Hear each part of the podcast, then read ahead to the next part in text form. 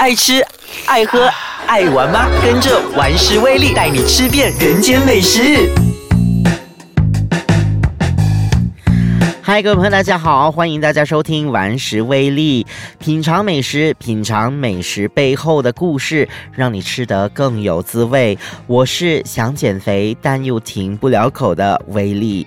平时啊，我在想啊，我们吃美食的时候啊，一般上呢，我们都不会去想到说，哎，这个美食呢，呃，到底它有什么特别呀，或者是它背后呢有什么故事啊？所以呢，我就希望说呢，可以借这个节目呢，和大家。分享啊，更多有关于美食的故事，因为我相信呢，当你呢能够了解啊，更深入一些的了解这个美食的这个背后的故事的话，那你应该呢在吃的时候啊，你更加会懂得怎样去欣赏它。好，那这个星期呢，想要和大家聊些什么话题呢？就让我们来聊一聊啊，有关这个私房菜。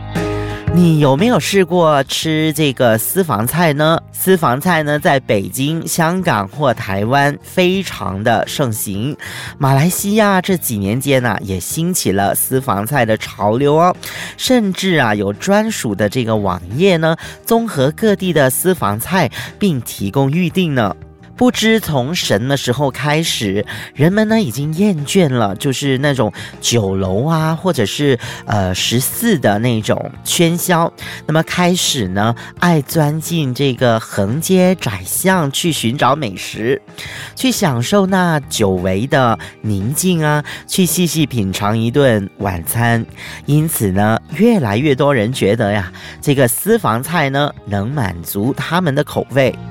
顾名思义，私房菜是私人的菜，私家的菜，从自家厨房里炮制出来，无宗无派的菜肴。简单来说呢，就是去别人的家里吃到有主人煮的这些拿手好菜。不过，私房菜也不是今天才有的哦，原来啊，它的历史可以追溯到清朝末年的光绪年间呢。当时候啊，那个私房菜呢，是指无招牌、无跑堂、无固定菜单，唯独厨师有手艺的小本餐饮买卖。据说祖籍广东的世家子弟谭传清，那么他的这个祖父辈呢都当官，并且呢好饮好食。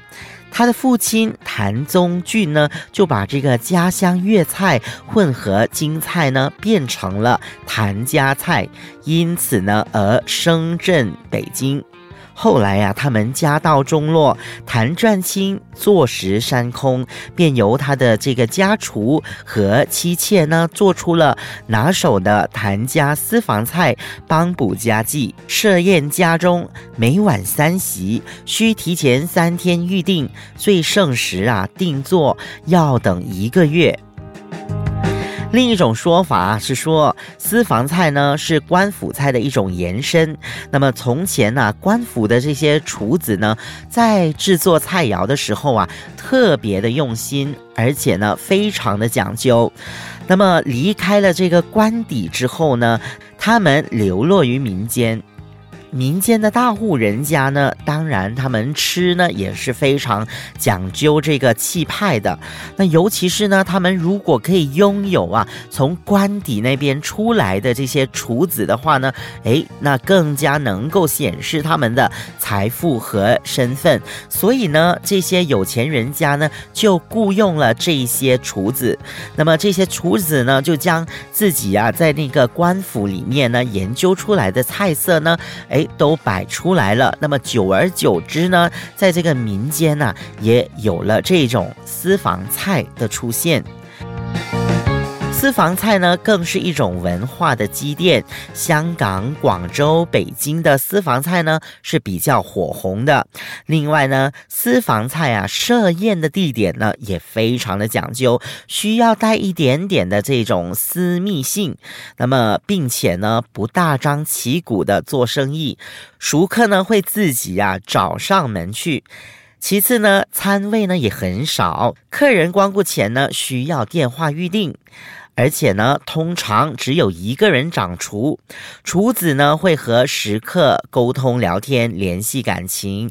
那么当然喽，这个掌厨的人呢，他必须要有一身好厨艺啊，能够煮出呢拿手好菜，而且这些菜呢，在其他的地方呢是绝对吃不到的，那才叫做私房菜。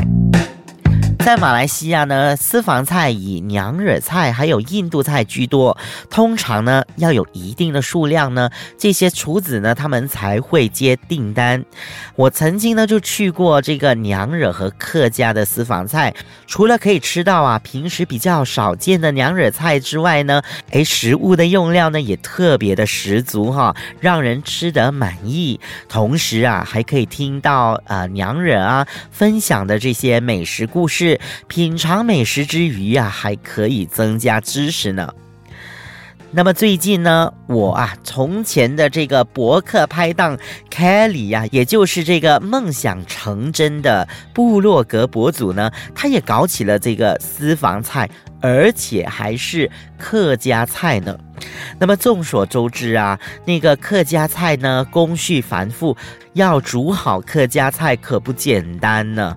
所以啊，他的这个私房菜呀，可说是非常的特别，也有特色啊。当天呢，我还吃到蒜盘子啊、黄酒鸡呀等等，所以呢，我觉得嗯是挺有特色的。那既然他是我的朋友，顽石威力这个节目怎么可以放过他呢？当然是要他上节目来和大家呢聊一聊啊，这个私房菜呀是怎么设立起来的，还有为什么呢？他会选择哈用这个客家菜啊来。作为它的主题呢，好，那么下一节我们请凯里呢上来和大家聊一聊。好，那现在坐在我的身旁的呢，就是很久我很久很久都没有跟他搭档的 Kelly。Hello，大家好，我是 Kelly。对，然后啊，最近学人家就是做这个私房菜了。是啊，呃。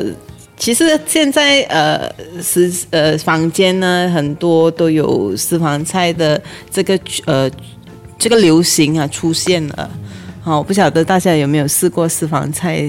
你呢在筹备？你用了多久的时间呢来筹备你的私房菜？嗯，这个其实我蛮久的时间的，因为私房菜它毕竟是自己的一个环境嘛，它不像餐厅这样子。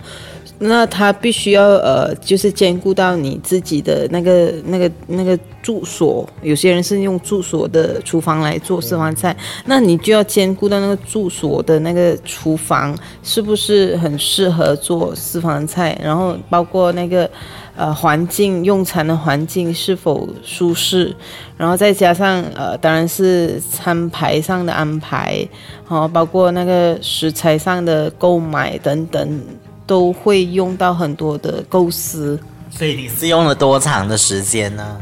我大概用了差不多呃有半年的时间这样子。嗯嗯嗯。为什么会会会想到说，哎，有兴趣想要做这个私房菜呢？因为我觉得，因为我本身是我的私房菜是主打客新派的客家料理嘛，所以呢，呃，之前我在呃吃很多客家菜，可是一般上呢。房间的是那个客家料理呢，都没有我想象的那么好，而且呢，我我不说正宗啦，只不过那个感觉上吃起来就不太的对味，不太的那个滋味还不够强，所以呢，就想说，哎，倒不如我自己就开办一一场，就就在家里做几场的这个私房菜，然后呢，同样的。也可以分享客家料理的故事给我的一些朋友跟客人。这样子，你能不能够说一说呢？就是呃，你的准备的过程啊，到到你去实行啦，间中会面对到的一些困难或者是挑战是什么呢？嗯，因为其呃客家料理呢，其实它的工具，它的那个繁工啊是非常多的。它过程对，它的工序。它你你想看一一，我最简单就是呃很多人都知道的梅菜扣肉就好了。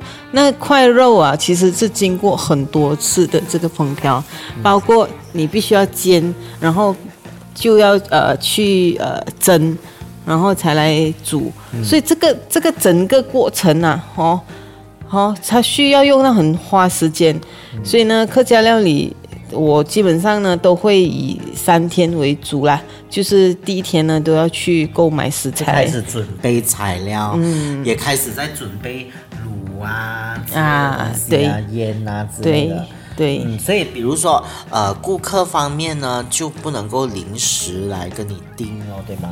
嗯，如果临时就不太不行了。嗯 如果就是说要吃一些比较传统的客家菜的话，就没有办法可以做嗯，对对对，那刚才呢，你说嘛，有很多的菜肴呢，都呃工工序呢非常的繁复啊，然后呢准备的时间又长，这样子。那呃，你的一个晚餐这样子啦，以一个晚餐为例，你是怎么样去制定你的菜单呢？嗯，OK，呃，我会有一个模式的这个比较出名，或者是比较呃人气比较高的这个客家料理，呃，客家的那个，比如说菜啦呃一些，比如说哪一些呢？可以举比如说我的我的我的那个狗仔羊是最是一定要登场的一一一个菜单哦，因为它嗯它是每个人吃了都觉得非常好吃。嗯然后呢，呃，接下来我当然会呃每一个季节都会更换啦，当然会兼顾到呃客家菜的特色、哦，然后呢，呃，包括呃有汤有有肉。因为客家菜都是以肉为主嘛，以以多油多肉为主。那当然我会将这个料理呢，把它变化成呃比较新派一点的，所以呢，让每个人都看了都会耳目一新啦。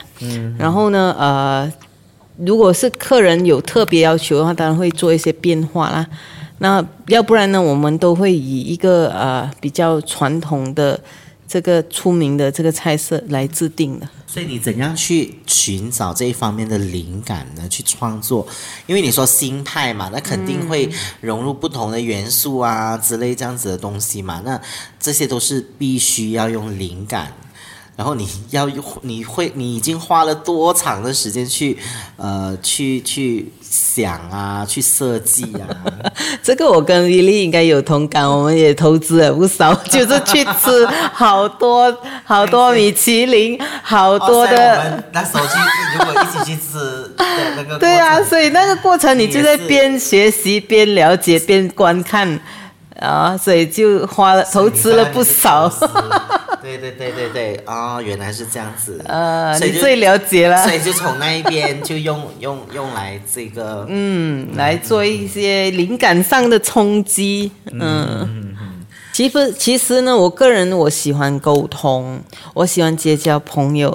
那以私房菜的方式呢，我可以更有时间的在烹调之后，还可以跟我的客人啊，跟他讲一讲客家菜的故事、啊，我的故事对对对这样子。所以那个间中跟餐厅的吃饭的那个实在分别很大。然后呃，在这样的方式呢，我会觉得那个感觉又很私人，而且又真的是可以真正的可以了解到客人的要求是什么。嗯，而且有一样东西，就是我希望可以借助呃，就是呃马来西亚私房菜的风气在盛起的同时呢，就是每个人饮食的那个习惯啊的方式啊，会有一些转变，就是由由吃多多哈、然后就就是那个价钱我可以吃多多这样子，它转换成比较精致，对，比较比较有素质一点对点，比较对呃，那个、那个、那个，呃，那个感觉是完全跟你去吃好像自助餐啊之类或者是叫那种大菜的宴会菜是不同的是是是，哈。对。好，那所以呢，今天呢，我们的访问呢就到这里为止。那在这边呢，要非常的感谢呃，Kelly，谢谢大家，如有机会要来我尝对试咯。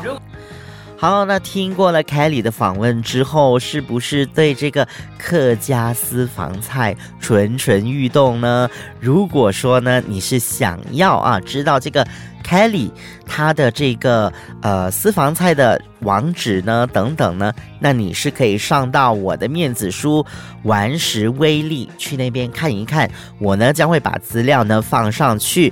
好了。时间呢到这里呢，我们的节目也要结束了。我们下一个星期再见。我是想减肥但又停不了口的维力，拜。